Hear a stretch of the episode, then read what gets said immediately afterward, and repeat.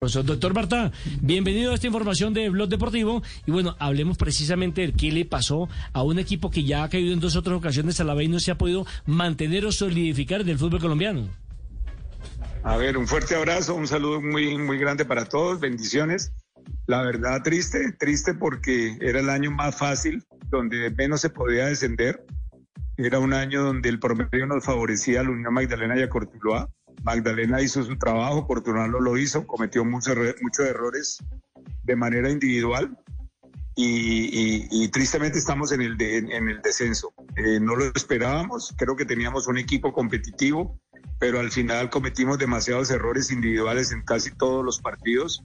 Hicimos los goles que, que no hizo el rival, se los hicimos nosotros prácticamente. Entonces da tristeza, pero bueno, hay que corregir, hay que echar para adelante Estamos hablando del tema de Jumbo, es un alcalde que le gusta el deporte. Nos acercamos a él por el tema del fútbol femenino y empezamos a hablar de otros temas y lo, vimos muy comprometido. La iluminación que Cortulano ha tenido en toda su historia, él prácticamente lo hizo en dos meses en su propio estadio. Es un estadio que tiene eh, cancha sintética alterna donde nos está brindando garantías para construir una sede deportiva, una sede administrativa, para tener muchas canchas, de modo que es una expectativa y hasta que las cosas no se firmen, pues no puede decir uno que es una realidad. Sí, ahora, eh, los eliminan o los mandan a la B faltando dos fechas, que creo que eso es lo que causa sorpresa. ¿Y qué tanto influyó la salida de un goleador como Luis Carlos Ruiz para Millonarios, que era el hombre que en el primer semestre les marcaba diferencia? Ese es un punto fuerte, yo creo que fue no le puedo echar la culpa a él, pero definitivamente nos hizo mucho daño su salida. Nosotros confiamos en que él iba a continuar. Habíamos hecho un esfuerzo muy grande de manera económica por sostenerlo y apareció como siempre un equipo poderoso y se nos lo lleva.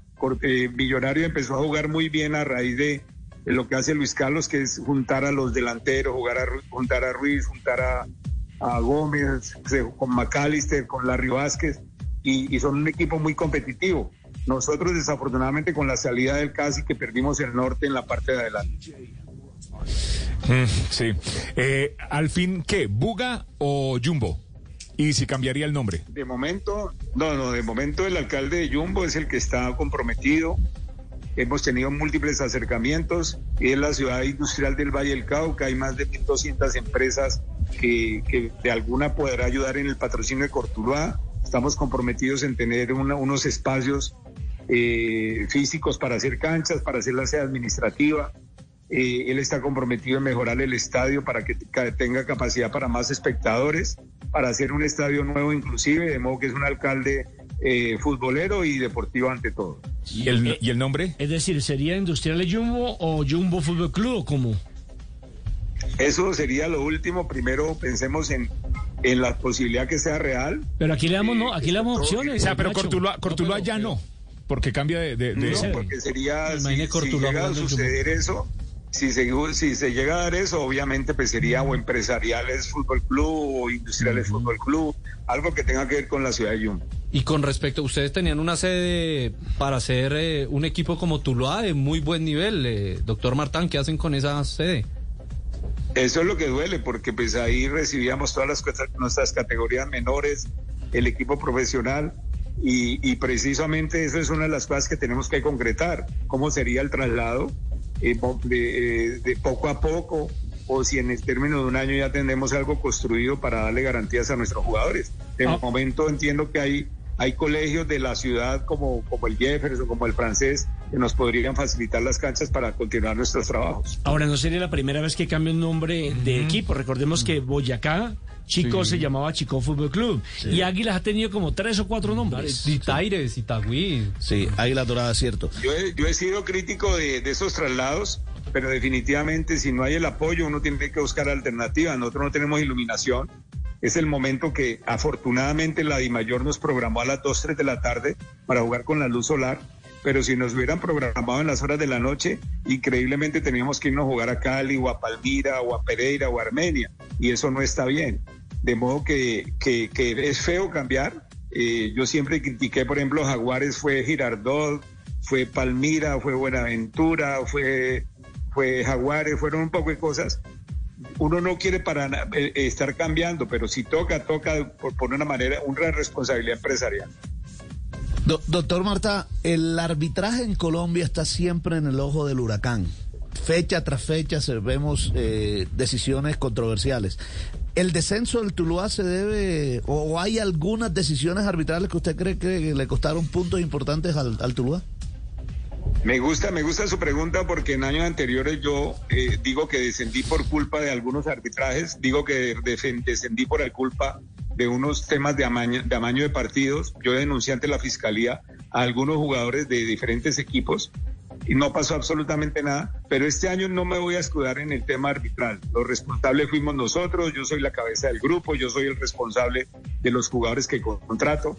Para mí nos equivocamos, no funcionaron debidamente, pero no me voy a escudar en el tema arbitral. Creo que no tienen responsabilidad en el caso de mi descenso. Presidente Marta, eh, ¿la situación económica de su equipo le va a obligar a, vender una de las figuras de, de su club, a Castillo Manjoma?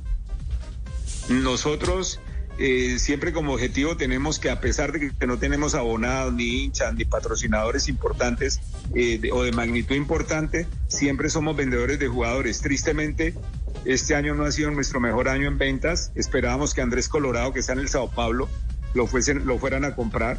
Entiendo que está casi en todos los partidos en el banco de suplentes, pero no juega y eso pues afecta al que, que lo compren.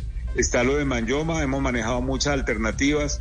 Eh, eh, esperamos que de aquí a diciembre se concrete alguna, alguna seria, pero sí definitivamente un factor importante para que Cortulá subsista son los, las ventas de jugadores. Pero Colorado se queda en Brasil o retornaría al fútbol colombiano, porque tengo entendido, el Deportivo Cali volvió a preguntar por él, ¿sabe algo? Él, él es un jugador que ya en Sao Paulo gana muchísimo dinero. No creo que el Deportivo Cali esté en las, en, en las condiciones de, de pagar lo que gana el jugador obviamente que, tiene un buen representante, eh, eh, que le va a buscar opciones en otro lado y obviamente que lo más seguro es que no venga a Colombia. Nacho, ¿qué va a pasar con la presidencia de la DIMAYOR? No sé, hay un compromiso adquirido en una asamblea, pero como dicen, en la puerta del horno se quema el pan, hasta no ver, no creer, dicen también por ahí. Y de momento, pues el presidente es el doctor Jaramillo y, hay un compromiso de que, de que iba hasta a finalizar el año. Hasta finalizar el Nacho. Eh, eh, ¿Va a haber proceso de reingeniería, es decir, cambio de técnico en, Cortuluá o van a mantener el proceso?